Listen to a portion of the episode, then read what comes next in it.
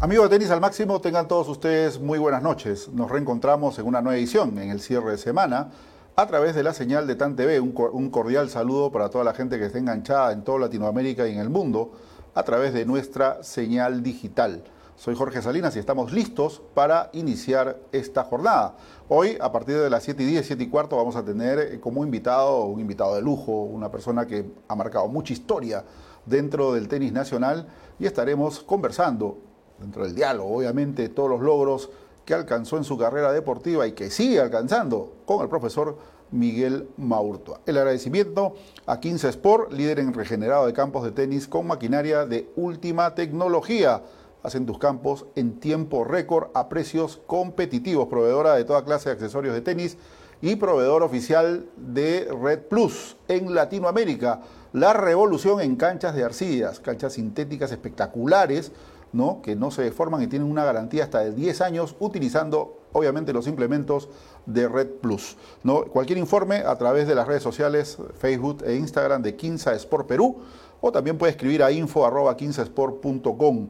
También el agradecimiento a SG Producciones, producción y ejecución de eventos deportivos, activaciones BTL, más media, live streaming para todos los eventos que se vengan en camino producción y edición de video, fotografía profesional, maestría de ceremonias y mucho más. Nos puedes contactar al 990-962-399 y también HED, que está con liquidación total de productos a precios de fábrica. Consultas en el Facebook e Instagram de Bruno Lavarello o también puede pasar y visitar la tienda de HED en el Centro Promotor de Miraflores. Consultas al 964-232-527. Llegamos con la producción general de este programa a través de Gerson Salinas Verme. Bueno, la primera noticia del día de hoy es a través de Goran Ivanisevic, ¿no? El coach de Novak Djokovic ha dado una noticia muy buena dentro de todos los test que se ha hecho.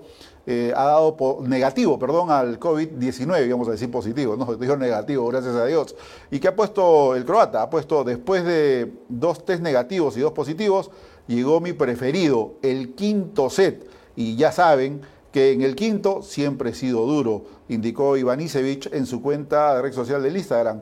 Por fin negativo y al fin la libertad después de tres semanas de aislamiento, declaró el extredista croata, ¿no? ganador de Wimbledon en el 2001. Lo cierto que Goran Ivanisevic ya se prepara con Nova Djokovic, que al parecer, al parecer, va a jugar el US Open. Vamos a ver qué es lo que pasa más adelante y cómo van circulando las informaciones al respecto.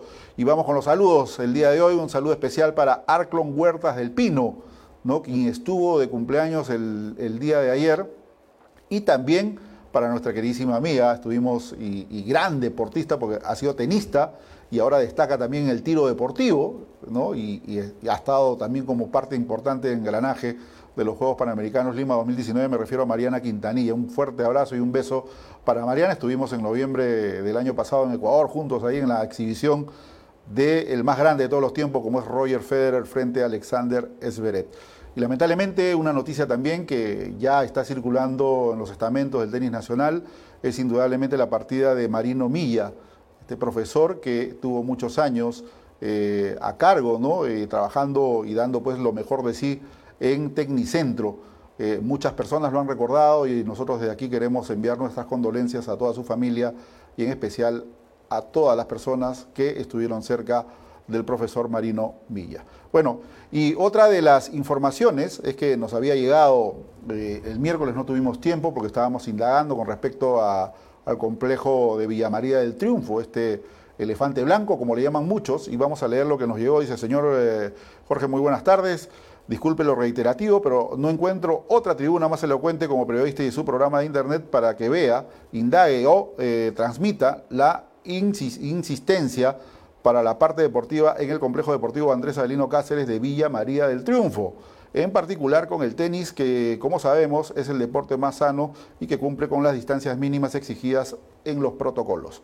Ahora que, eh, que está próxima a reabrirse la fase, que pueden incluir la apertura de las canchas, que desde antes de la pandemia está como un elefante blanco. A estas alturas desconozco quién está a cargo, pero eh, que lo tengan en cuenta para que puedan utilizarse con los protocolos respectivos. Un cordial saludo de los amigos de tenis de San Gabriel de Vía María del Triunfo. Un fuerte abrazo para todos ustedes y hay una respuesta también. Hablamos con Legado de Lima 2019 y eh, lamentablemente el complejo está direccionado para el entrenamiento de deportistas de alta competencia y selecciones nacionales. Por el momento, todavía no va a ser, eh, digamos, utilizado para lo que es el deporte recreativo. Así que hay que tener mucha paciencia hasta que se controlen ¿no? Eh, lo que es la COVID-19, lo que viene hoy en día pues afectando a todo el mundo.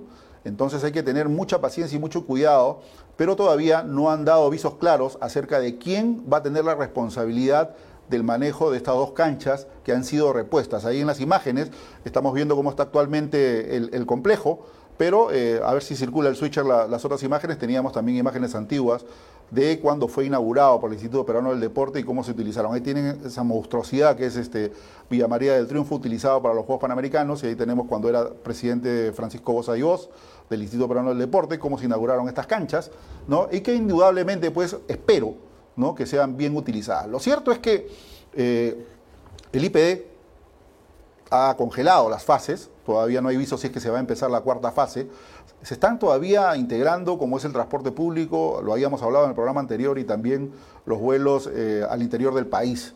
¿no? Eh, ya hay una desescalada ¿no? económica importante con respecto al giro comercial y no entendemos por qué todavía son postergados los clubes y academias hasta el momento.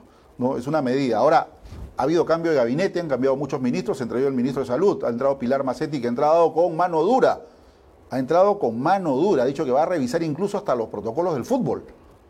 Ojo con eso, ¿no? Entonces, eh, la doctora Pilar Macetti va a tener que eh, de repente ver y revisar todo lo que se ha actuado hasta el momento con respecto al deporte y por A o B habrá que ver. Pero lo cierto es que las cifras siguen hacia arriba y esto es alarmante. No quiero tampoco pecar de, alarmista con el público, pero hay que tener mucho cuidado. Eh, ya la provincia de Concepción ha anunciado que va a entrar a cuarentena nuevamente y sería la primera en el Perú. Ojo con esto, mientras que el presidente de la República todavía ha dicho que no es necesario entrar a cuarentena, pero que si habría la posibilidad tendrían que analizarlo de manera muy fría para ver cómo se va a actuar. Pero lo cierto es que las cifras siguen y siguen y siguen aumentando y no, no para. Entonces hay que tener mucho cuidado.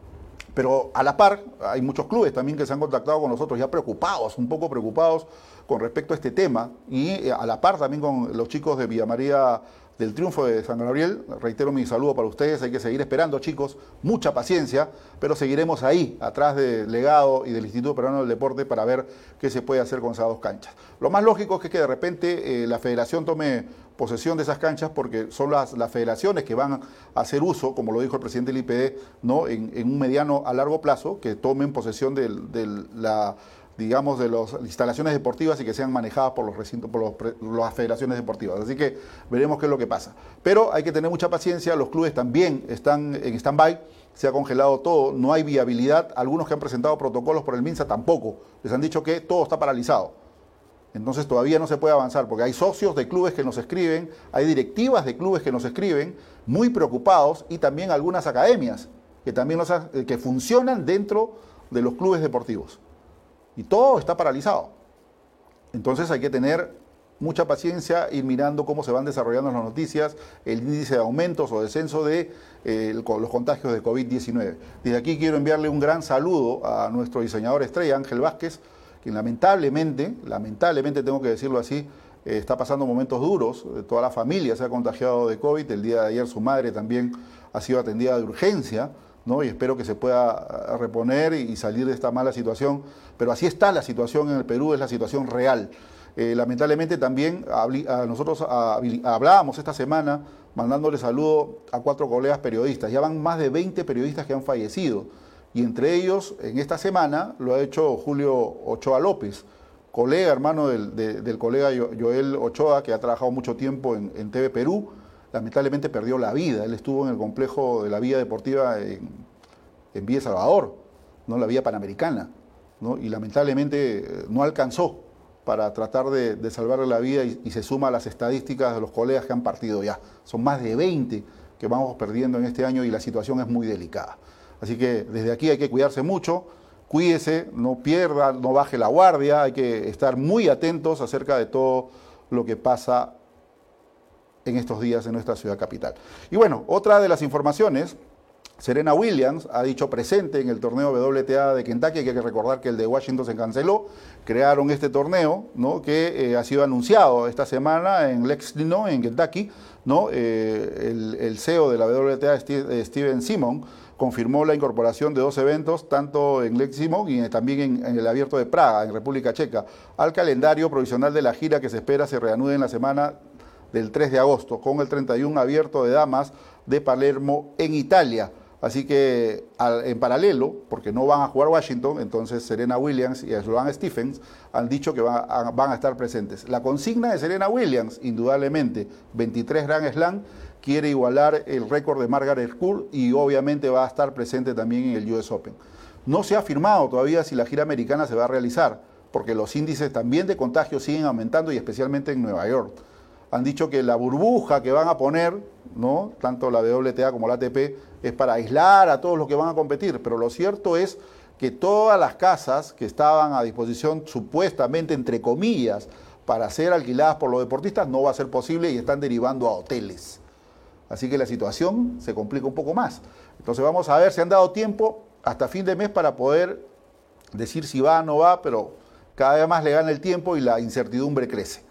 Pero por lo tanto, en, Palermo sí va a estar Simona Jales, van a estar reconocidas tenistas que vienen disputando este torneo. Así que, es para tomar en cuenta, ¿no? Y hoy, indudablemente, eh, se jugó la final de Berlín 1. Esta final que se debió jugar el día miércoles sobre césped y que irroga solamente a Eslina Vitolina y a Petra Vitova. Ahí tenemos las imágenes ¿no? de lo que ha sido el resumen de este partido que se ha jugado hoy en el hangar de un aeropuerto que ya ha sido deshabilitado en Berlín, donde se ha dado inicio hoy a la segunda etapa sobre eh, superficie dura y techado. Hay que recordar que la semana pasada se jugó en superficie eh, de gras y, obviamente abierta, ¿no? Y que tuvo como ganadora a Dominic Thiem, ¿no? De la, de la exhibición. Y hoy eh, se, ha dado pues este, esta final que tenía como favorita a eh, Petra Vitova, porque era sobre césped. Vitova había ganado dos veces el, torneo de Wimbledon. Entonces, indudablemente que luego de un arranque fugaz de la checa, la ucraniana se repuso y pudo darle vuelta al partido por 3-6, 6-1 y 10-5 y llevarse el título de la primera edición. Precisamente luego de este partido se ha dado inicio pues al segundo torneo, ¿no? Y vamos a darle los resultados, por decir Tommy Haas ¿no? derrotó a Jan Lennon Straff de Alemania por doble 7-6, 7-6 en 5 y 7-6 en 3. Janis Sniner de, eh, de, Italia derrotó a Karen Kachanot al ruso por 6-3 y 7-6. En las damas, Andrea Petkovic, la local alemana, derrotó a, la, a su coterránea Alexa Betsit por 6-2 y 6-3. Y Anastasia Sebastova derrotó a Kiki Bertens a la holandesa por 6-1 y 6-4. Mañana se van a jugar las semifinales. Escuchen los, los, duelos que usted puede seguir por Eurosport. Están muy entretenidos los partidos y están pasando todos, todos los partidos. Dominic Thiem, que oficia de número uno, va a enfrentar al veterano Tommy Hask, aún con una vigencia muy importante. Y Janek Snider, el italiano, va a enfrentar a Roberto Bautista Agut. Los ganadores se van a enfrentar el domingo en la final y los perdedores disputarán el tercer lugar mientras que en damas singles las semifinales va a ser entre Lina Vitolina versus Anastasia Sebastova, la letona en una revancha del partido que jugaron la semana pasada y Vitolina ganó, y Andrea Petkovic eh, va a enfrentar a la checa Petra Vitova en el segundo match del día. Así que son las noticias de ingreso de esta semana y eh, vamos a continuar más adelante con ello. Mientras que nos vamos a la pauta comercial y vamos a contactar con Miguel Maurtua para iniciar esta importante entrevista. 15 Sport, tu mejor aliado en el área de la industria del tenis. Somos los innovadores del mantenimiento de canchas de tenis en el Perú. Te ofrecemos un trabajo profesional realizado con maquinaria europea de alta tecnología en tiempo récord a precios competitivos y con la garantía de una empresa formal. Kinsa te ofrece todo tipo de accesorios para tus canchas de tenis fabricados en Alemania. ¿Necesitas construir canchas de tenis? ¿Necesitas hacerle mantenimiento a tus canchas de tenis? Kinsa Sport es la solución. Todo lo que necesitas para tus canchas de tenis en un solo lugar. Visítanos en www.kinsasport.com o escríbenos a info.15sport.com. Kinsa Sport. Retornamos a través de Tenis al Máximo y la señal de la TV. Estamos saliendo por la www.tantv.pe, también por Facebook Live, por Twitter y también por nuestro canal de YouTube. no se olviden que más tarde estaremos también a través del audio en podcast en Spotify, luego de dos horas de concluido el programa. Y también un saludo especial para, a ver, para la gente que tenga enganchada. Edwin Clark, mi capitán, pone por ahí Edwin, un abrazo para ti. Gian Pablo Villa, un saludo para el maestro Miguel Maurtua, José Puma, buenas noches con todos y con el maestro Miguel Maurtua. Edwin Clark, saluda a Puma, eh, bueno, siguen saludando así, Mariana Quintanilla, gracias por los saludos. Bueno, un abrazo Mariana, gracias por seguirnos. También eh, Tenis Fácil está presente. Augusto Manrique, saludos. Pedro Tarazona, esperemos estar pronto de vuelta. Jorge, un fuerte abrazo. Gracias. Raúl Ernesto Zárate Carvajal. Chorri, un abrazo para ti. Eh, un fuerte abrazo para todos los que nos siguen. Juan Pablo Villa, Replin Juan Pablo Villas, Wilfredo Florindes, gracias por los saludos. Y siguen llegando más saludos. Pero mientras que llegan más saludos, ya estamos conectados con el profesor Miguel Maulta, a quien le vamos a dar la buenas noches. Miguel, ¿cómo te va? Muy buenas noches. Gracias por estar con nosotros en el programa. No, por el contrario, Jorge, muchas gracias por la invitación. Eh, te felicito por el programa. Es una manera de que todos los aficionados y todos los tenistas podamos compartir un, momento y, y, diferentes experiencias. Pero primero que nada, quisiera aunarme al, al dolor que tuvimos cuando perdimos a uno de nuestros colegas, Marino Milla, y condolencias de su hermano Robert. Eh, y te cuento una anécdota que tuve con Marino, lo conozco cuando yo estaba dando mis primeros pininos como entrenador allá por el año 78. Eh, llegué a la academia que finalmente terminé dirigiendo, Marino trabajaba ahí y me enseñó una cosa que la uso hasta ahora. Me enseñó que la manera de darle eh, top al servicio era dejando caer bien abajo la raqueta eh, para salir hacia arriba. Esto lo uso hasta ahora. Gracias, Marino. Siempre te recordaré. Bueno, qué importante detalle. Es una, indudablemente, lo que me acabas de explicar es un detalle que va a marcar para muchos, para toda la vida, especialmente para ti, Miguel, ¿no? Las enseñanzas de una persona que conoce la técnica, que la trabajó a la perfección, que la pudo compartir con muchas personas, como ha sido en tu caso, dejará indudablemente una huella importante dentro de lo que ha sido el tenis peruano. Pero entremos al diálogo, esperemos que eh, Marino Milla eh, pueda descansar en paz y que siempre será recordado por todas las personas que estuvieron a su lado. Eh, cuéntame un poco, Miguel, entrando a este diálogo importante, hay muchos chicos que van creciendo y que nuestra misión nosotros como comunicadores es indudablemente tratar de traerlos a ustedes nuevamente a que esta población que viene creciendo y que es el tenis actual del tenis peruano conozca la trayectoria que tienen importantes profesores como es tu persona. Cuéntanos un poco cómo te involucras tú en el mundo del tenis en tus inicios. Bueno, eh, en el año 62 mi padre, que era un jugador aficionado de segunda categoría, me lleva al Club Long Tenis. Y, digo mi padre porque eh, es importante eh, el rol que juegan los padres en la formación. Hablas de formación de un jugador de tenis junior mirando quizás a la, competencia. Es un tema que se puede conversar muy largamente porque el padre es una de las piezas claves junto con el entrenador y la familia, ¿no? Eh, entonces, bueno, me deja mi padre, mi padre tenía una actitud eh, de diversión con el tenis, nunca me presionó, nunca, me, nunca fue a verme un torneo nacional, ahora ve otro tipo de experiencias y esto vamos a ir conversándolo a lo largo de, esta conversación. Bueno, ¿y ¿a qué viene con esto que te digo que me dejó donde un entrenador? Este entrenador era un muchacho trujillano, Lorenzo Barreno, y quiero eh, hacer un paréntesis para, para, hacer notar la importancia que tiene un entrenador eh, que tenemos nosotros en la formación de los chicos hacia el deporte. Si nosotros fracasamos, ¿no? en, darles el gusto, en sembrar las semillas hacia el deporte, no solamente estamos fracasando como tenis, como entrenador, estamos fracasando eh, eh, en el que un niño aprenda el gusto por el tenis, por un deporte. ¿no? Entonces, ¿a, qué voy con esto? Mira, yo quiero felicitar y, me tomo la libertad de hacerlo, si me lo permite Jorge. adelante. A, Pedrito Tarazona, Pedro Tarazona. Eh, de alguna manera está haciendo una labor de, enseñanza para que nosotros nos capacitemos. Es muy importante la capacitación, no solo porque vamos a dar mejores enseñanzas, sino que el tenis a nivel competitivo, a nivel masificación, ¿no? va, a ser, va a tener mucho más frutos. Entonces, ¿qué, cosa, ¿qué cosa, por ejemplo, quiero tomar mi caso? Yo ya tengo 66 años y, puedo eh, decir que soy la primera promoción de los cursos 1, 2 y 3 aquí en el Perú. ¿ya? Y me ha ayudado mucho. El, estar constantemente capacitándonos es, es, es, importantísimo, ¿no? Y Pedro está haciendo una gran labor. Él está presentándose una vez a la semana eh, y tenemos que unirnos en este aspecto porque los entrenadores eh, siempre se ha dicho, y no solamente en nuestro medio, ¿no? Que como todos tenemos eh, el mismo mercado, luchamos y no nos, no nos, no nos unimos con, con, con, una meta fija, ¿no?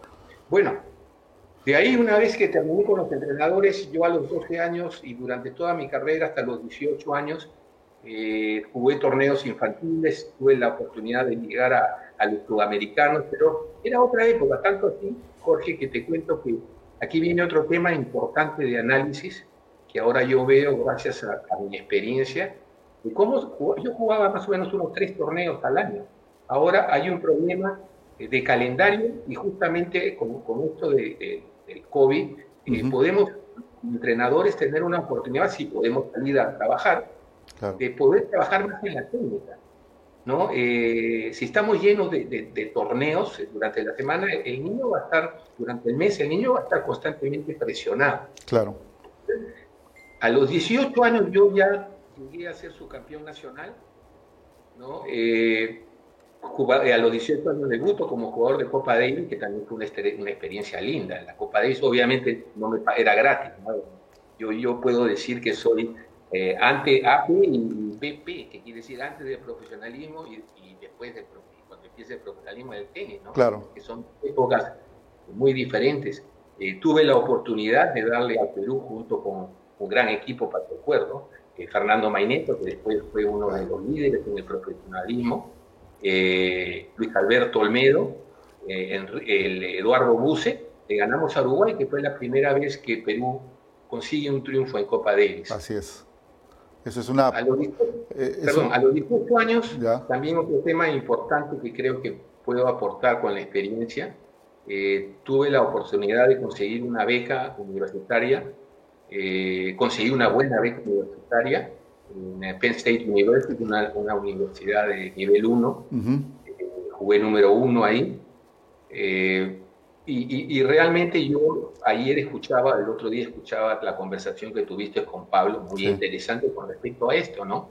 Eh, ¿Cuándo el, jugador debe decidir o estoy profesional claro. o, o, o, me voy, como se llama, por el lado universitario? ¿Ya?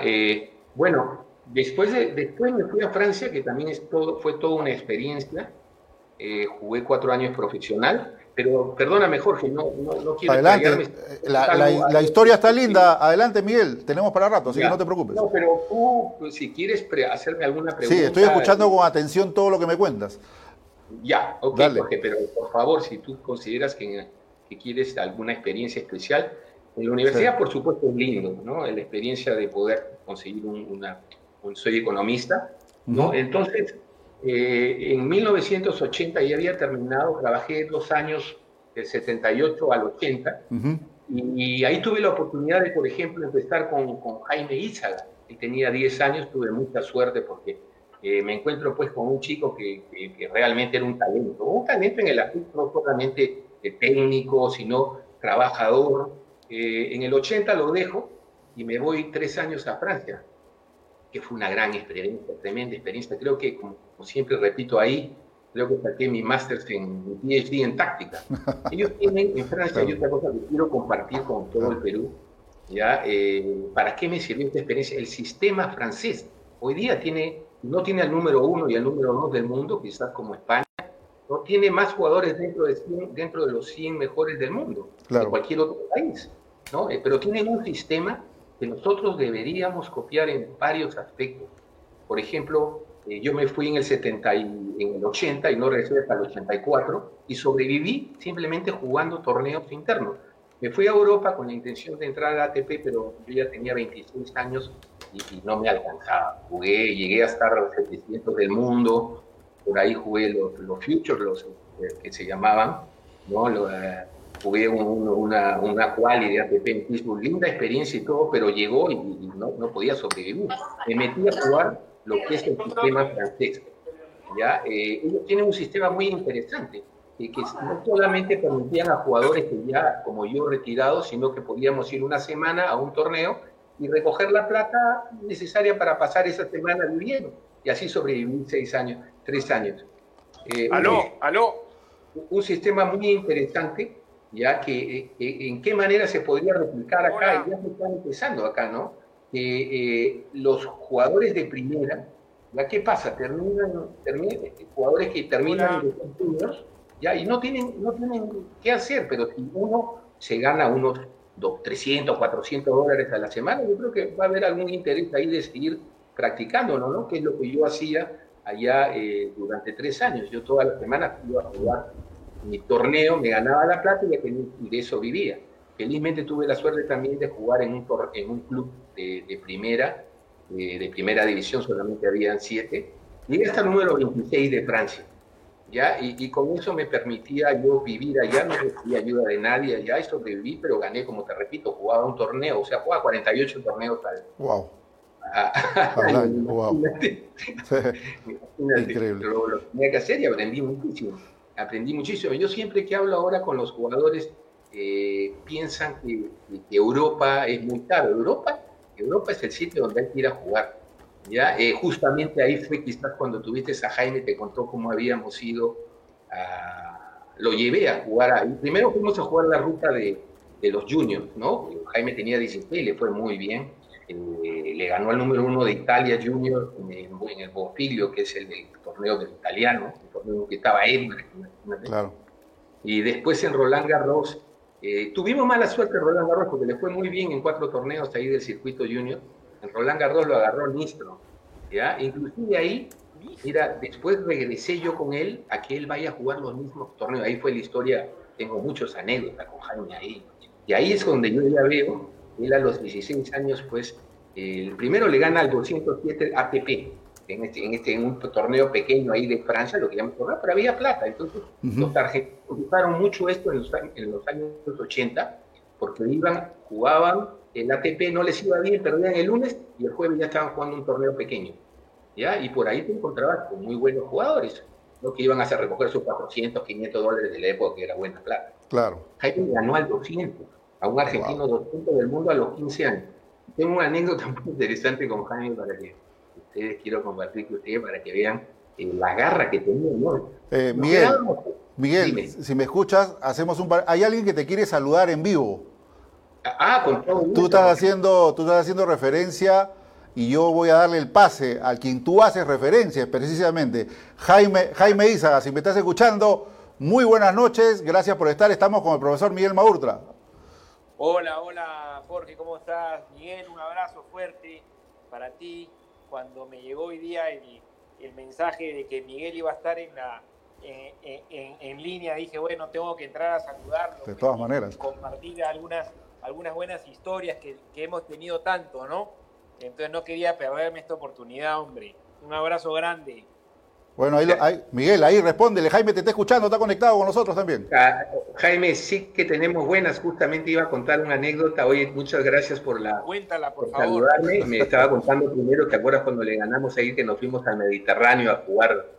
¿no? Y le ganaste a un 207 y después cuando la noche anterior ibas a jugar unas finales, te pregunto de Jaime, vas a tener que ganar porque nos hemos quedado sin plata. Mañana no, si no ganas, no vamos a poder comer. Y me acuerdo clarito tu mirada y al día siguiente sales y le, le das una pincelada a un búlgaro en cancha cerrada, lo tocaste. Yo ahí dije, no hay pierde con este Jaime, te tengo que contar eso, ¿no?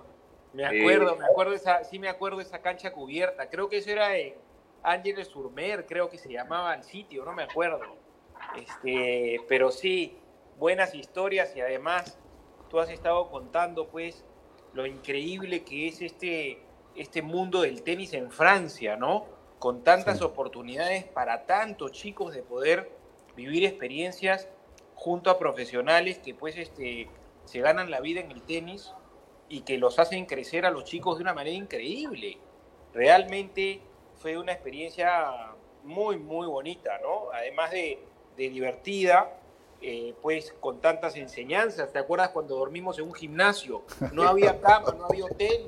justamente, ahí te justamente ahí te pregunté, oye Jaime, tienes que ganar mañana, porque mañana ya no nos queda plata para jugar. Obviamente me estaba burlando, ¿no? Y tú pusiste una cara de serio, nunca me la voy a olvidar. durmiendo en el gimnasio. Sí. claro, pero al día siguiente saliste y le ganaste a este búlgaro que se te iba a la neta, era un tanque, tú lo tocaste hacia abajo con el slice, y yo estaba sentado en la tribuna, porque jugamos en un estadio, ¿no? Fabuloso. Y así tenemos otras historias que hoy día, si me permite, voy a compartir las, eh, las etapas que tuvimos en Copa Davis, tuvimos muy, muy interesante. Para mí sí fue un, verdaderamente toda una historia poder sentarme eh, y gozar de cerca eh, contigo. Son pocos los jugadores que he podido, y te lo digo claramente, tú sabes que yo, yo, no, yo soy muy sincero con el tenis, ya eh, tan, tan eh, eh, capaz de ver el tenis de una manera muy especial, ¿no? la garra que tú tienes, el, análisis de lo que pasaba en el partido, ya fue tanto que te cuento una historia, cuando le ganaste a matar, tú me, dijiste, mira Miguel, tú repíteme, cuando te me meta la net, juega paralelo, juega paralelo. Lo único que yo decía, juega paralelo, Jaime, juega paralelo me metiste es un baile, más todo el mundo se acuerda, ¿no?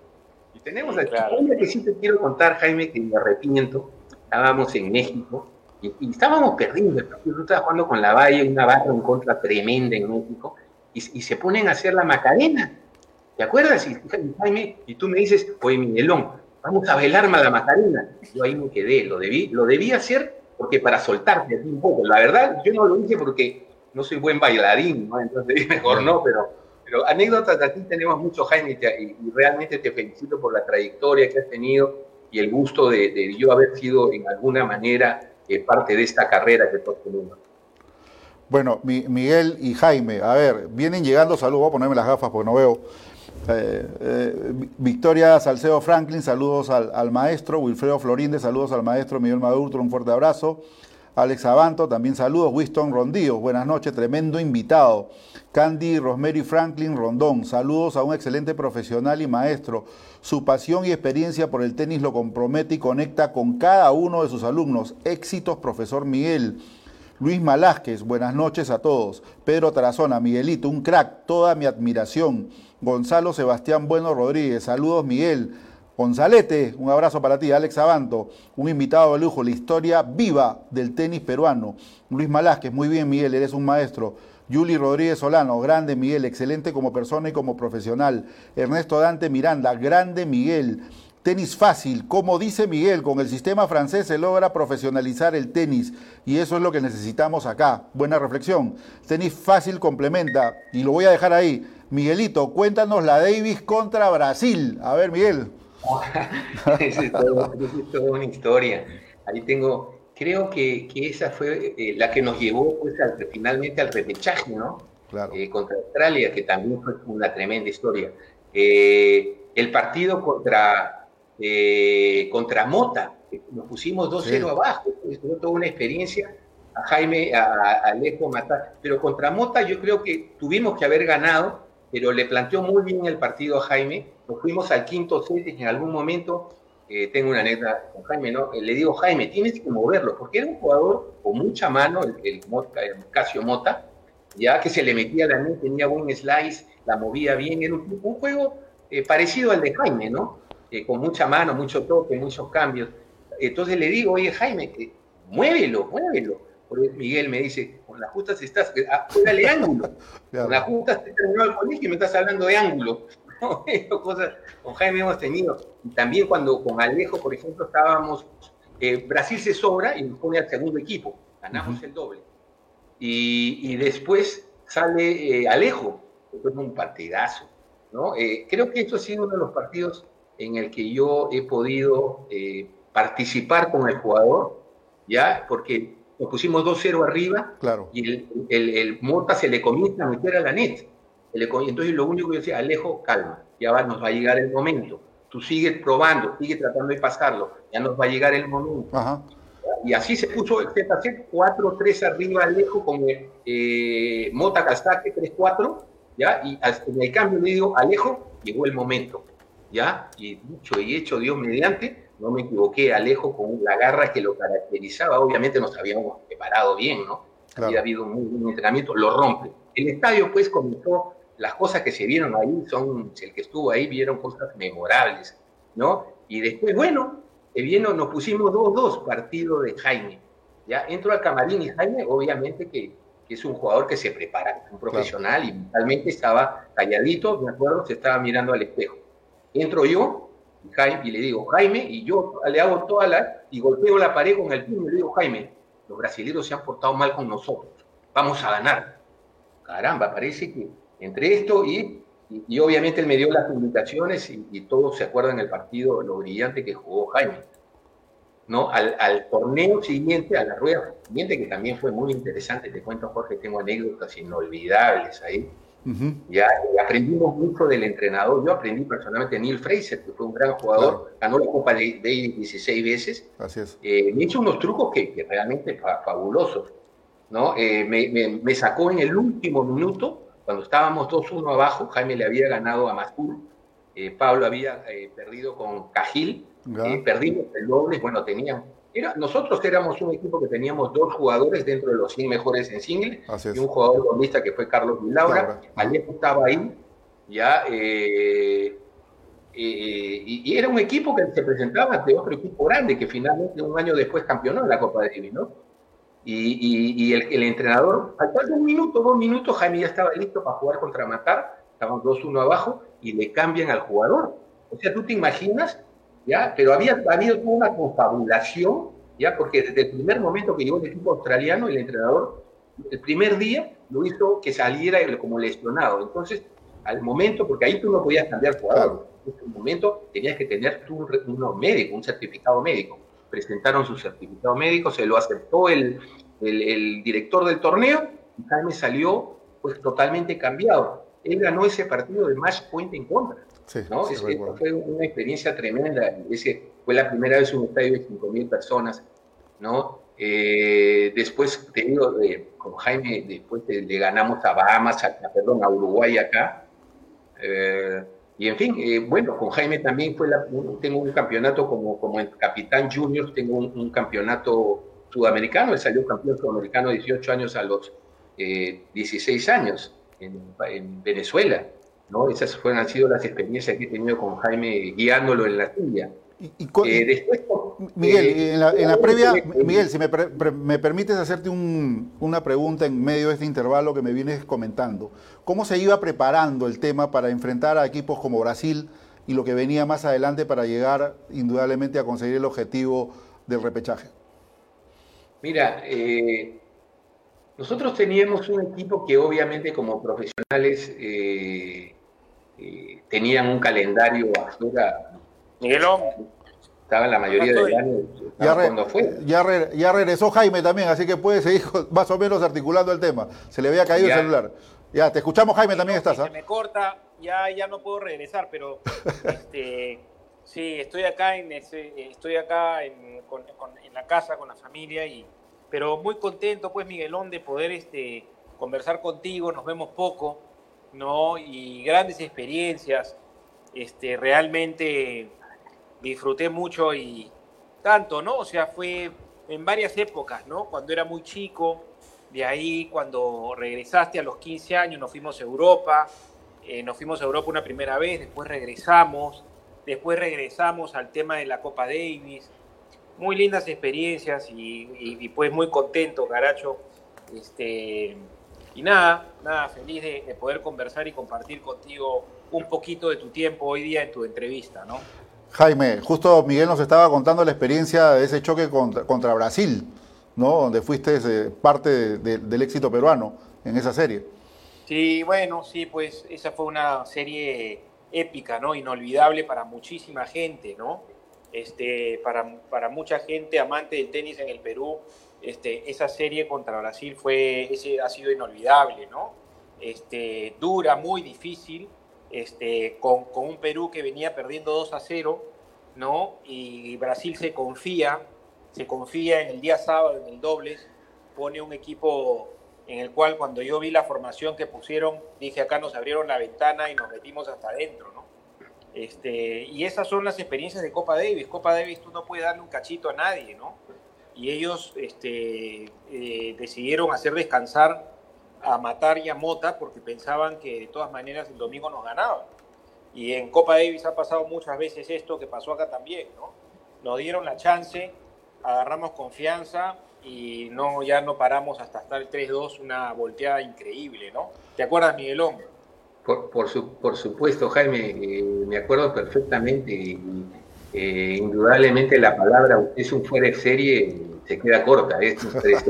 Y esto lo he vivido yo, lo he sentido yo. Y me siento muy orgulloso porque tengo contigo, tengo una anécdota que siempre me lo repito a mí mismo, donde el, el, alumno superó al profesor en todo aspecto, no solamente como jugador, sino como capitán. Y yo lo llevé al repechaje y usted me ganó y lo llevó al mundial. Ya ahí. Qué bueno. No, bueno. y de eso se trata. Eso es lo que, lo que, de eso se trata. Que, no, estoy, te felicito, Jaime.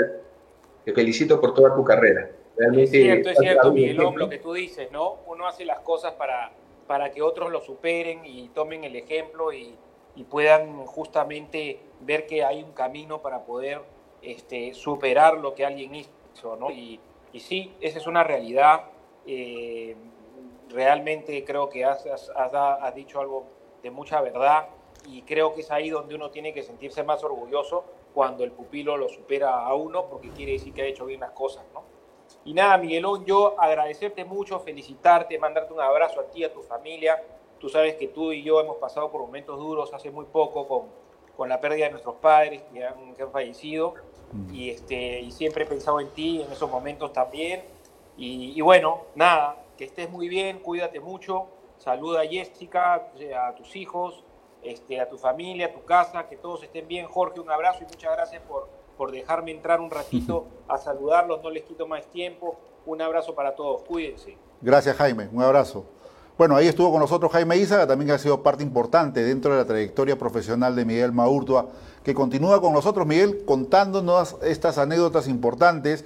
Antes de continuar, siguen llegando innumerables. ¿No te imaginas, Miguel? A ver si el switcher en la pantalla también pone por ahí el, eh, lo que es el chat ¿no? Eh, Humberto Valenzuela, buenísimo, tremendo diálogo. Winston Rondíos, el mejor programa del año. Erwin gracias. Erwin Magariños, saludos a los dos grandes. Winston Rondíos, los máximos representantes del tenis peruano. Eh, el Chorri, eh, Mike es Mike. Tú has estado mucho tiempo en Villa, Miguel, y te, te, manda saludos pues el Chorri, el Chorri Palacios, como le decíamos nosotros. Daniel Guzmán, saludos a Jaime Isa, un grande del tenis peruano. Winston Rondíos, el cacique es arequipeño. Eh, Carlos Vera, saludos Miguel, un fuerte abrazo.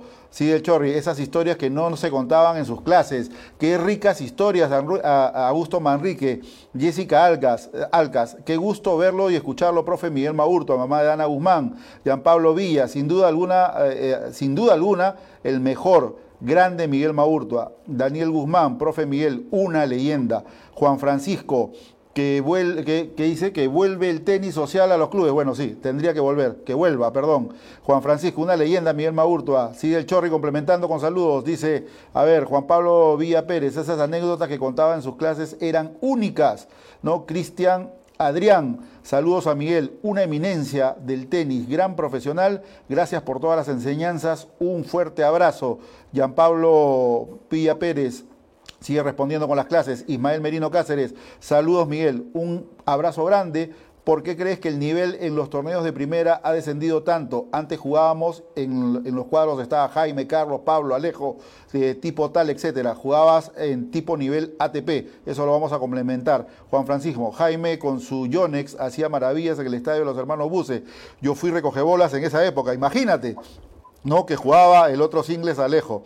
Tenis fácil. Jaime, ¿te, acuerdas de que eh, en el dobles, cuando le choca la pelota en el cuerpo al brasileño y yo era juez de silla, me dices que fue touch, ¿no? O, sea, le tocó en el cuerpo y eso eh, y con eso ganamos el set. Bueno, y siguen llegando más, Miguel, hay anécdotas también de la gente que ha estado involucrada indudablemente en esos tiempos que tú estuviste de capitán, los choques importantes contra Brasil y Uruguay, estábamos en la etapa, ¿no? Que se estaba trabajando para lo que fue el playoff frente a Australia. Síguenos contando la historia, por favor. Sí, bueno, primero yo quería terminar con el tema, porque estamos hablando de la formación, estamos hablando del tenis. Y primero quiero agradecer todos estos saludos a Cristian, a, en fin, a, todos, al Chorri, ¿ya? Eh, pero yo, yo quiero decir algo, ¿no? no solamente agradecerlo, porque me están saludando, sino que yo he aprendido, gracias a ustedes, amigos, he podido yo tener esta experiencia tan grande con el tenis. Qué bueno. Yo, eh, he podido aprender de todos los que, tienen algo que ver con el tenis y eso lo tengo que agradecer. y estoy muy, muy feliz que puedan estar acá conmigo y agradecerte a ti, Jorge, de tener este momento de, de compartir con los amigos, a través del, del, Facebook que estamos usando ahora, del Zoom que se está usando muchísimo. Y por último, para terminar con esta conversación, yo, quiero, yo quiero además destacar eh, eh, qué son las cualidades de un, jugador eh, de primer nivel como fue Jaime. Entonces, yo lo he visto, ¿cuáles son? Yo he visto cuáles son. Trabajo, disciplina, entrega total. Jaime no ha llegado Jaime porque era un genio, no. Jaime ha llegado porque le ha costado, le ha sudado. Yo lo veía, eh, cada día me pedía más, no un poco más, un poco más desde los 12, 13 años, desde los 12 años. Y, así se logran las cosas. En, el tenis hay que trabajar muy fuerte, lo dice eh, Tony Nadal en algún bueno, eh, si tú quieres, retomo un poquito la historia, me dejaste con Australia. Sí, ¿no? Australia fue, un evento extraordinario para mí, tuve unas experiencias, eh, hice todo lo que pude desde, mi posición, ¿no? Eh, pero nos enfrentamos con un equipo muy duro, los jugadores dieron todo por el todo.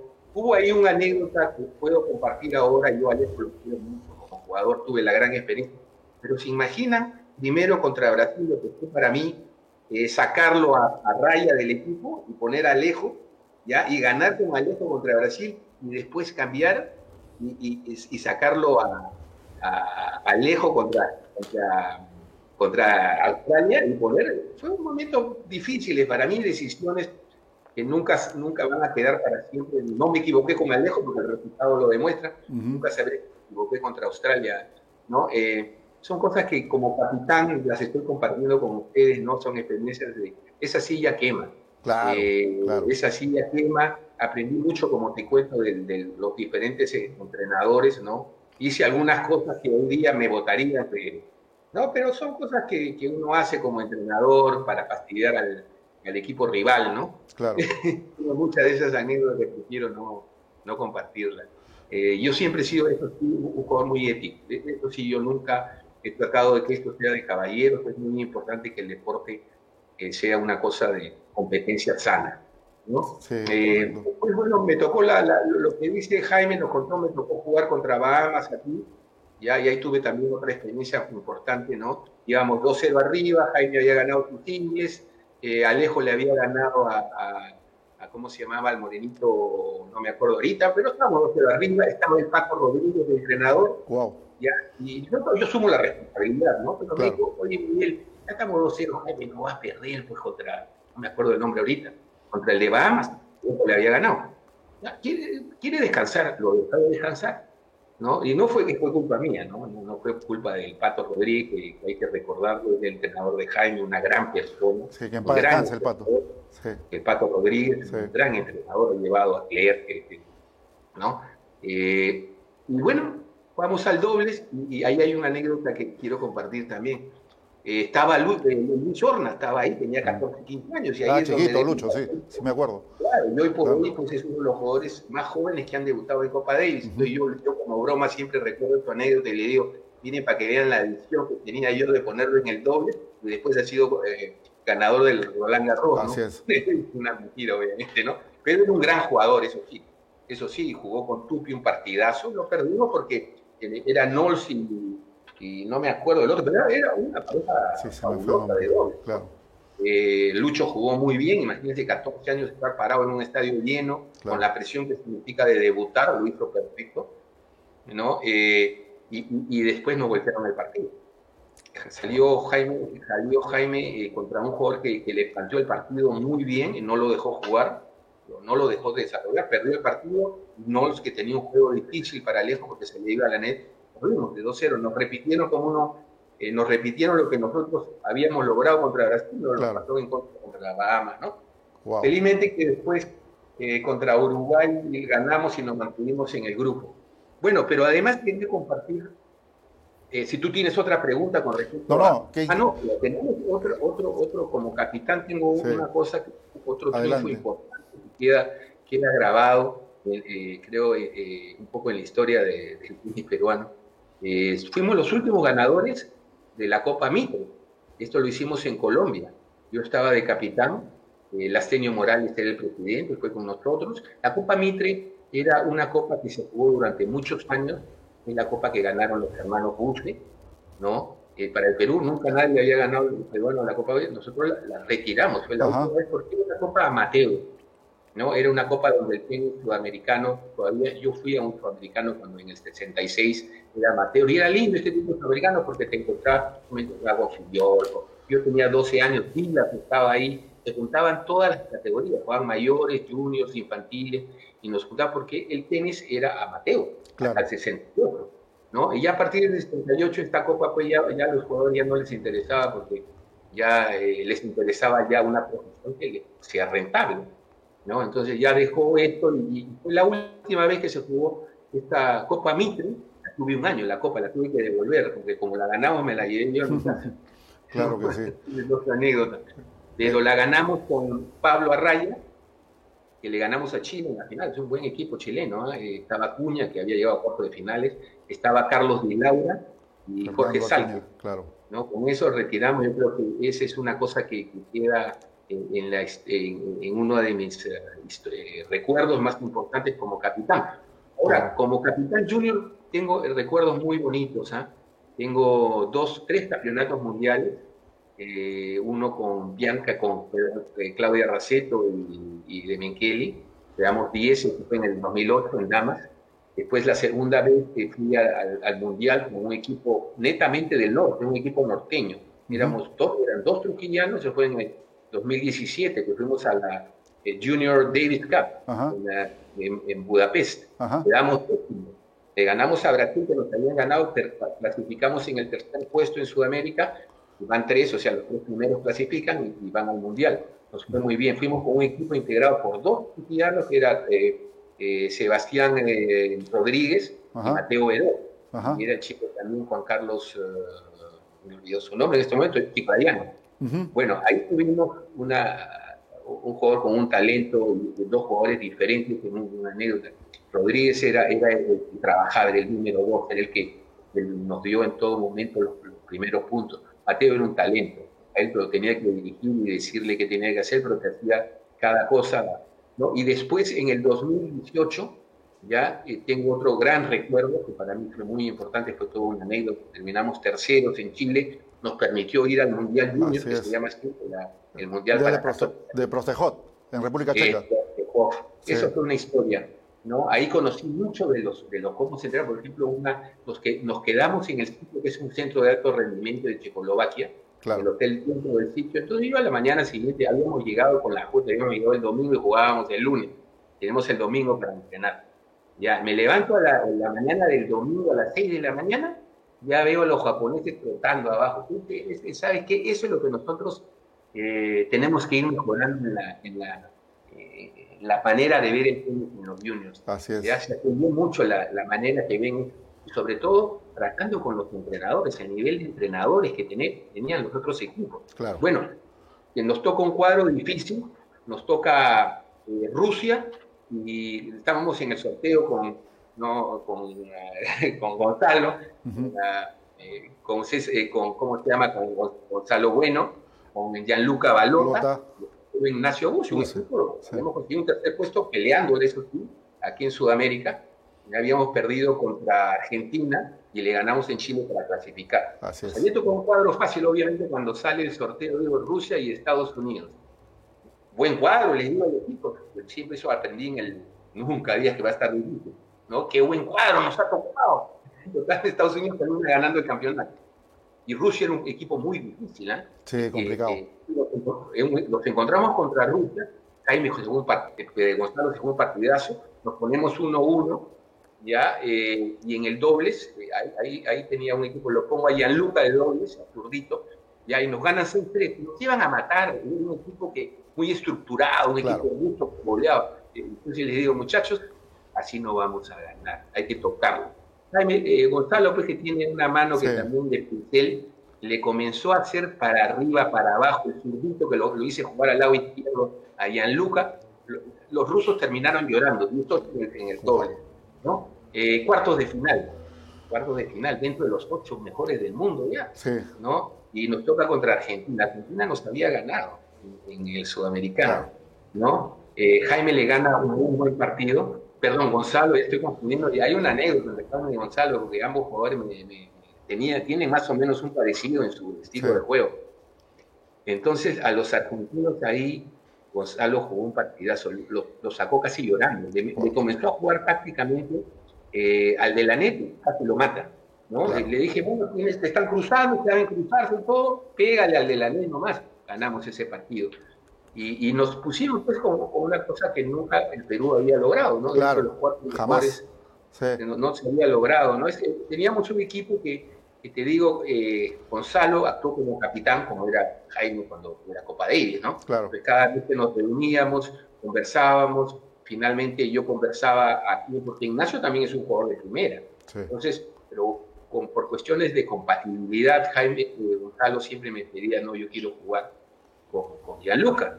Claro. ¿no? Él, era el que me ayudaba a hacer los equipos, el que, el que nos reuníamos y decíamos, planificábamos cada noche. ¿no? Fue muy interesante, Gonzalo, Gonzalo, muchos jugadores, por ejemplo, el australiano se acercó de mí. Eh, Gonzalo es un talento, ¿ya? un talento que, lamentablemente con este COVID no sé qué va a pasar a los 14 años.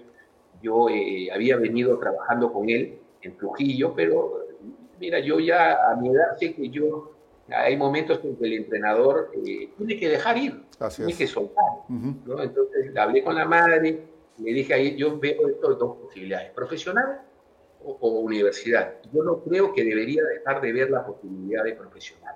¿no? Entonces, bueno, eh, ya son dos años que está en Lima, yo siempre pensé que hubiera querido que se vaya al extranjero, ¿no? Claro. Eh, y, y, bueno, se me acercaban y me decían, mira, me decían, Miguel, yo no sé si lo podrá lograr como profesional en inglés, porque como ustedes si lo han visto jugar, eh, eh, quizás eh, el físico no es un de los tenis modernos, no es jugar alto, no es fuerte, pero, pero me de todo me decían, pero en dobles no falla, no falla entre los mejores del mundo, no, no hay pierde con un jugador que tiene esa mano y esta capacidad, es un jugador luchador que entiende muy bien el juego, sabe dónde jugar, son esos jugadores que, que no, no dan puntadas sin hilo, que es una cosa natural. Ahora, eh, ¿cómo? Yo no sé eh, por qué hay una gran pregunta. Es curioso, me encuentro el otro día con un señor, de José Claro, que le tengo mucho respeto, un fanático, que, y, me, dice, oye, Miguel, yo estoy haciendo una tesis sobre el, el eh, cómo la trayectoria del tenis en el Perú, ¿no? Desde la técnica, es un jugador que es apasionado, es una persona, un profesional exitoso, ¿no? Pero apasionado por el tenis, es el entrenador de su hijo. Y me hizo una pregunta muy interesante, Jorge. Me, dijo, me pregunta, ¿por qué nosotros hasta los 14, 15 años somos campeones de Sudamérica y después no lo logramos? Eh, mira, es, una pregunta que, tenemos muchas respuestas. Ya, eh, eh, a ver, la primera que se salta, la, la facilista, es no hay plata, ¿no? Pero yo creo que hay otras cosas, yo creo que por ahí el sistema que manejamos a los juniors también tiene algo que ver. Quiero echarle la culpa a nadie, como te repito, yo en Francia vi cómo funciona el sistema francés, por qué están donde están. ¿ya? Y hay mucho manejo de la federación. ¿ya? Yo te cuento, eh, los momentos que el Perú ha estado, por ejemplo, se creó en el año 60, yo tuve en el 67 el presidente de este entonces, que es muy importante, después podríamos conversar sobre el tema de los eh, directivos, ¿no? Así es. Que es muy interesante, que es clave también para la formación de jugadores. Claro. Ya eh, trajeron a, nada menos que a Patricio, lo trajo el presidente de ese entonces, un tío mío, Enrique Rospigliosi, lo trajo a Patricio Rey, que más tarde se fue a Estados Unidos y fue el, entrenador de, de, ¿cómo se llama?, de la Argentina que ganó el US Open, uh la bonita. Ya, eh, de, ¿ah? Sabatini, de Gabriela Sabatini. De Fernando González, entrenador de Laura Raya, un gran entrenador, ¿no? Uno de esa generación de, Rodríguez, ¿no? Y, hizo un equipo peruano. Había nosotros que, bueno, había un equipo que se juntaba y entrenaba juntos. De esa generación salí yo y él había sido profesional. Y, yo creo que acá en el Perú eh, pecamos un poquito eh, en ese aspecto, ¿no? Esa es una cuestión de que podemos conversar la, el tema de los entrenadores, que es otro tema muy bonito. Ajá. ¿Ya? Ah, y, después, en, los 80, por ejemplo, hubo una intención de hacer lo mismo y tuve la oportunidad de, de trabajar con, don Guillermo Arrayas, un, un, equipo para un sudamericano. Yo lamentablemente no, no pude terminar con este trabajo porque por una enfermedad, me dio hepatitis, pero fue, creo que por ahí tiene que, ir la respuesta.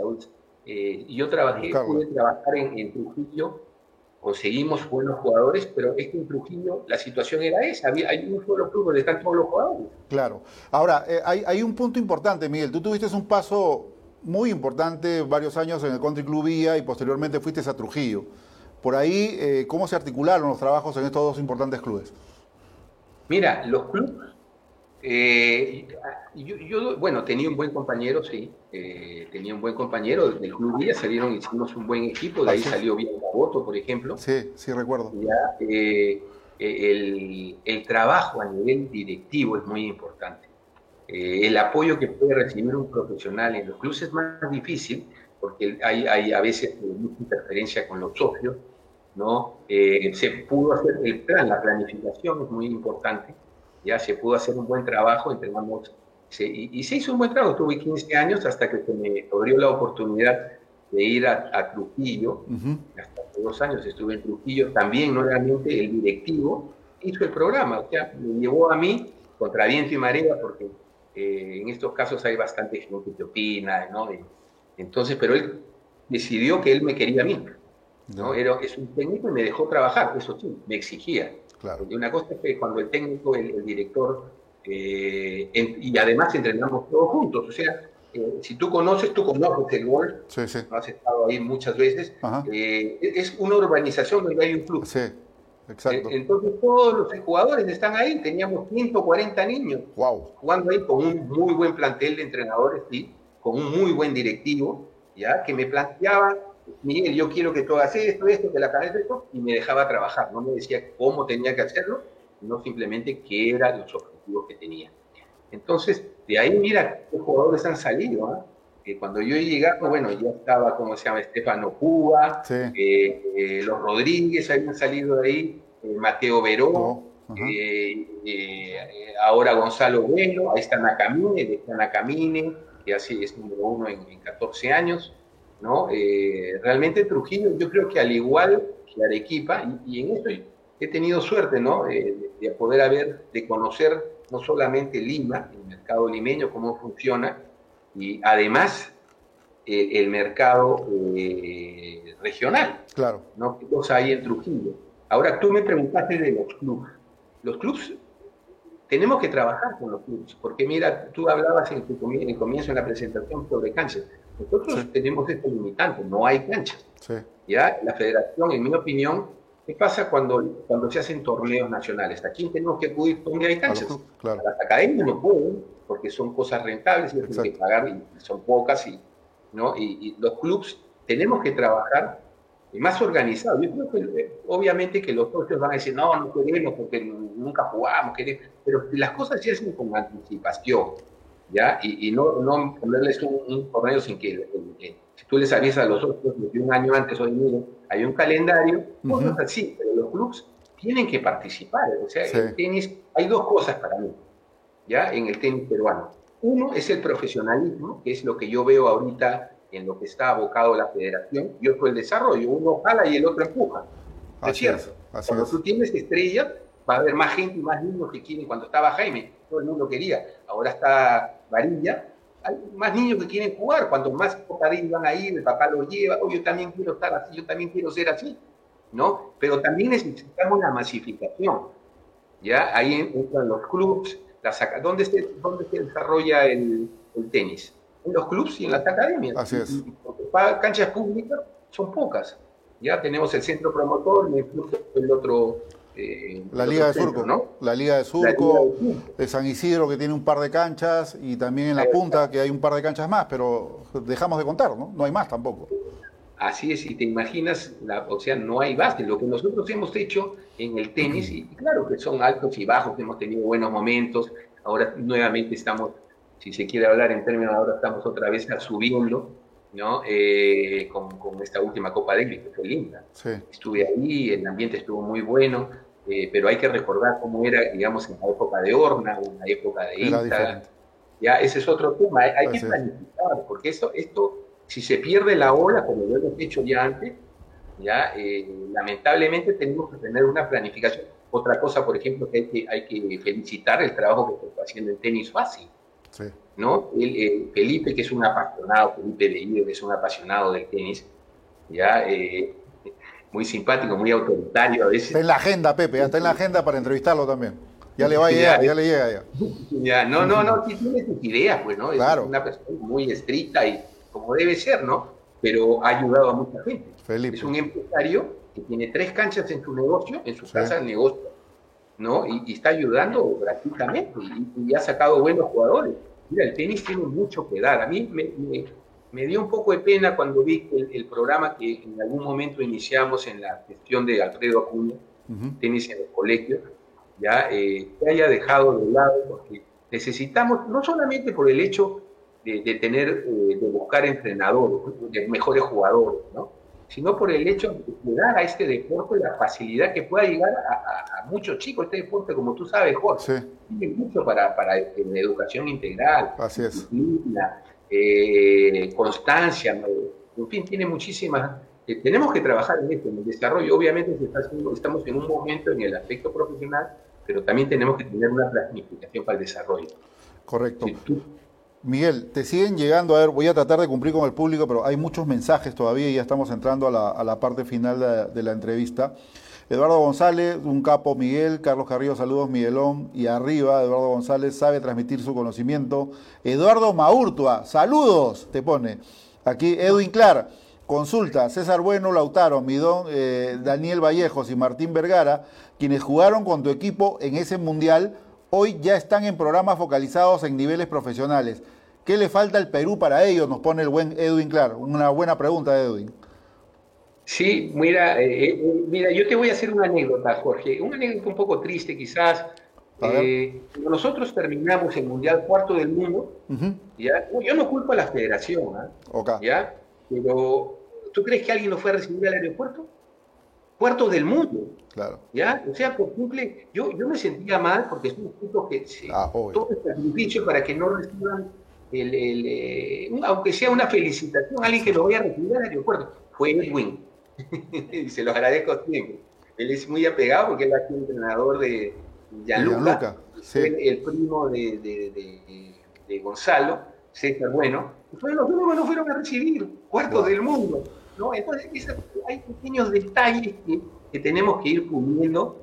¿no? Eh, creo que la federación tiene mucho mérito, la federación actual, ¿ya? Pero tiene que replantear un poquito eh, sus objetivos de acuerdo a, nuestro medio. Yo creo que han hecho un programa extraordinario, pero para otro planeta, para otro país.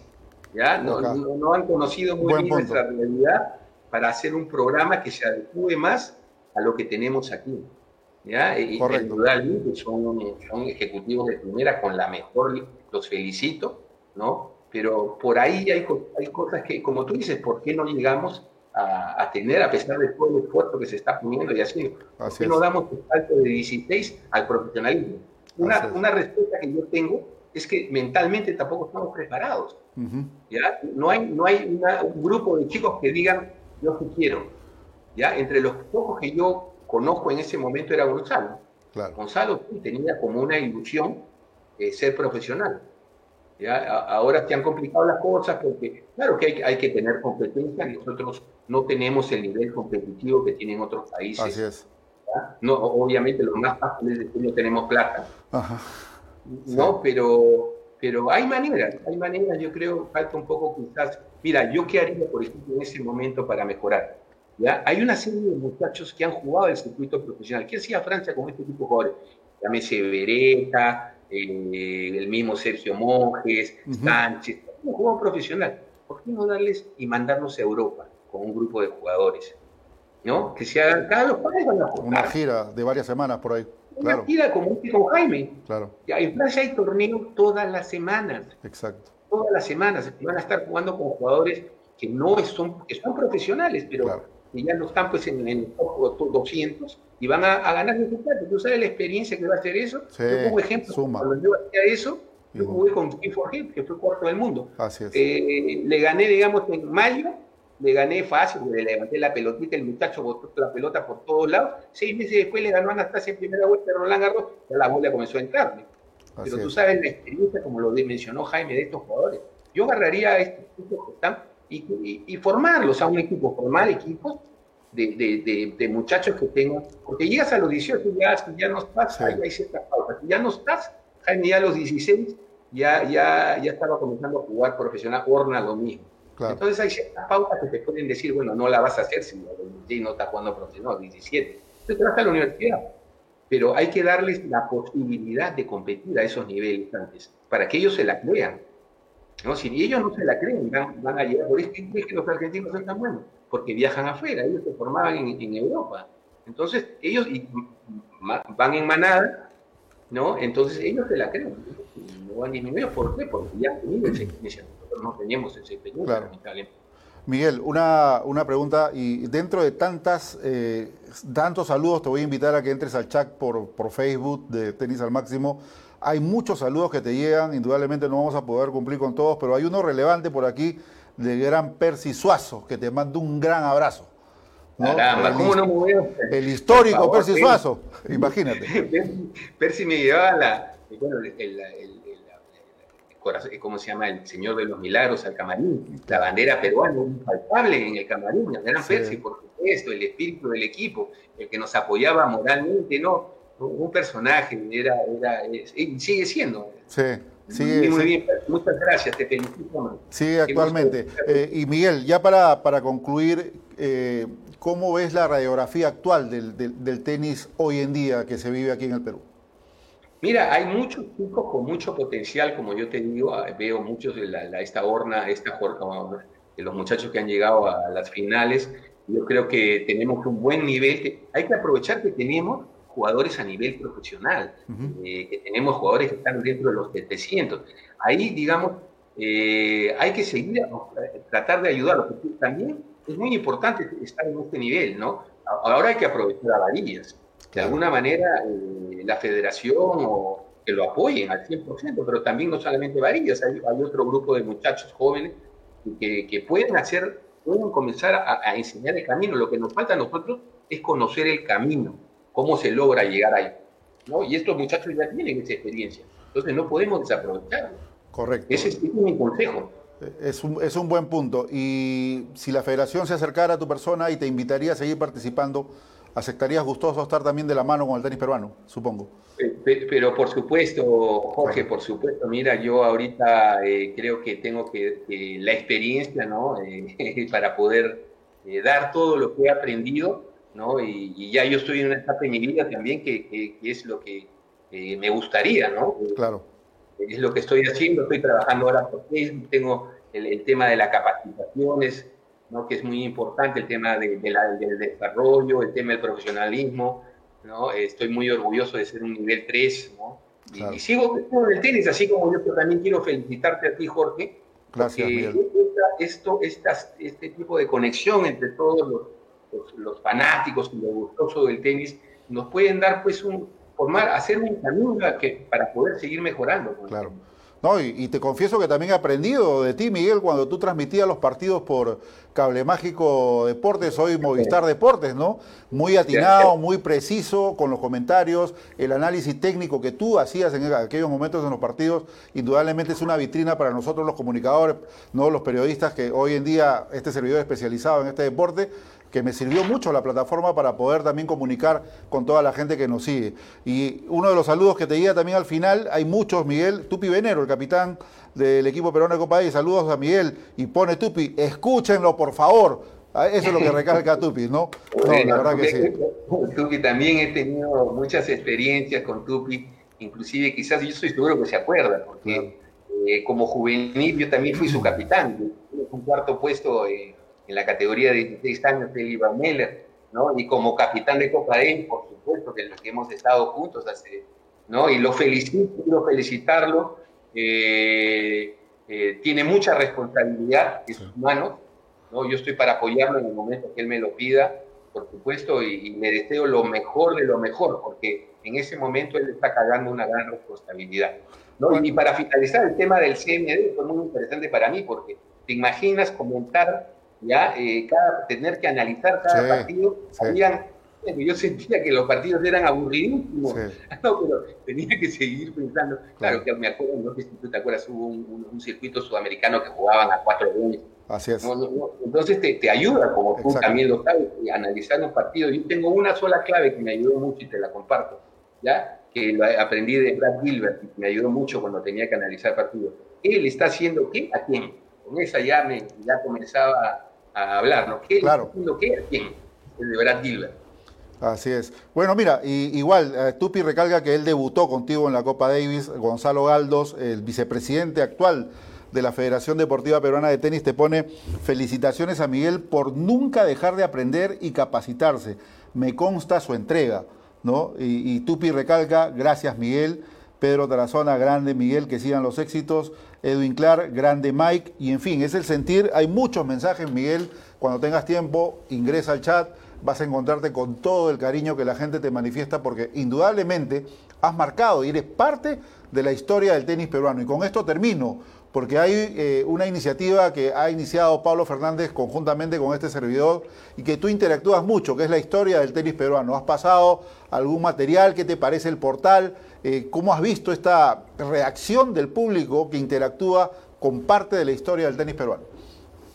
magnífico, mira todo lo que nos hace recordar y sobre todo traer, hay que vivir la historia para conocer nuestro presente. Así es. Eh, ese, esto va a ser muy importante, no solamente el recordar, sino qué es lo que, como por ejemplo en ese momento, ¿no? ¿Qué es lo que a mí me ha tomado llegar aquí, qué experiencia yo, yo puedo brindar? Entonces, eh, me parece fantástico. Y sigo ya, hay, hay, muchísimos jugadores y cómo han llenado eh, con su experiencia y, y, que sigan participando todos, porque que finalmente todo, como se dice, es la familia del tenis. Así es, manden sus fotos, manden las anécdotas, todo lo que tengan en, gráficas será bien recibido ahí con Pablo Fernández y con este servidor que estamos articulando constantemente. Miguel, simplemente yo te quiero agradecer, la verdad que eh, para mí ha sido un placer tenerte en el programa. Vamos a tener una segunda sesión porque hay muchas más anécdotas que contar, seguramente ya enganchados con Alejo, con Jaime, en fin, trataremos de hacer ese cuarteto aquí en el programa y que nos cuenten esas experiencias fantásticas que ustedes han vivido. Pero particularmente este servidor se siente muy complacido de haberte tenido aquí en el programa. Indudablemente que la gente que nos sigue también ha aprendido mucho de tus anécdotas, de, de tus vivencias que has tenido en el tenis y no nos faltes nunca, por favor, Miguel. Sigue adelante, sigue apoyando al tenis peruano, sigue ah, poniéndole esa mirada atenta a todos estos chicos, por favor, que el tenis te lo va a agradecer. Gracias, Jorge, por la invitación. Ha sido una, una noche muy linda. Muchas gracias a todos por, por, sus, eh, por acompañarnos. Muchas gracias. Gracias, Miguel. Un fuerte abrazo. Bueno, ahí teníamos al coach internacional peruano, Miguel Maurtua, indudablemente, como dijo Tupi, la Biblia del tenis peruano qué tal conocimiento, qué tales anécdotas, qué tales recuerdos, principales jugadores del estamento nacional han pasado por sus manos, ha tenido cuotas importantes con el equipo peruano de Copa Davis como capitán y como jugador. Así que eso es difícil de olvidar y hay que mantenerlo vivo dentro de toda esta nueva generación que viene creciendo en el tenis y que tienen que identificarse con sus héroes del ayer, ¿no? Como le digo yo ¿no? con todos aquellos que marcaron siempre un precedente y un paso importante dentro de esa línea de tiempo y dentro de lo que ha sido la historia del tenis peruano. Miguel Maurto es parte de esta historia importante, parte del engranaje del tenis peruano y se vienen formando nuevas generaciones. Llegarán nuevos capitanes, llegarán eh, chicos que van creciendo, que pasaron por el profesionalismo con éxito o sin éxito, pero que van dejando esa huella y serán también parte de ese engranaje del tenis nacional. Pero lo que viene de atrás, esas, esas leyendas, ¿no? porque de la historia van dejándose y se convierten en leyendas.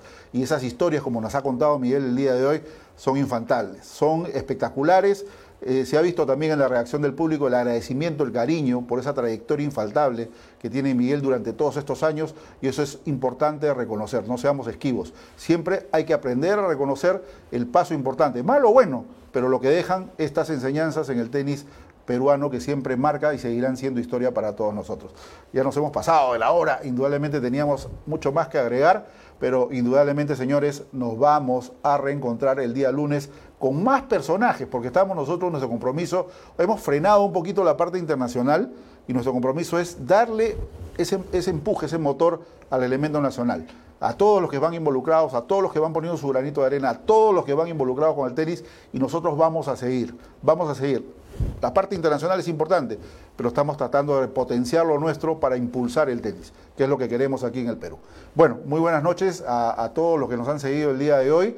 Indudablemente que el lunes vendremos con otro personaje más, ya se lo vamos a comunicar. Cuídese mucho, por favor, protéjase, use su mascarilla, use su alcohol, distancia social, proteja a su familia, porque el virus todavía no para. Sigue vigente, sigue presente en nuestras vidas y hay que combatirlo de buena forma. Pase usted un buen fin de semana, agradezco la producción de Gerson Salinas, de mi hijo, que cada día lo hace espectacular. Y ustedes, cualquier anécdota, cualquier eh, comunicación a través de las redes sociales de Tenis al Máximo, donde va a quedar este programa en dos horas, va a estar también en Spotify. Cuídese mucho, buen fin de semana y que Dios me los bendiga. Buenas noches.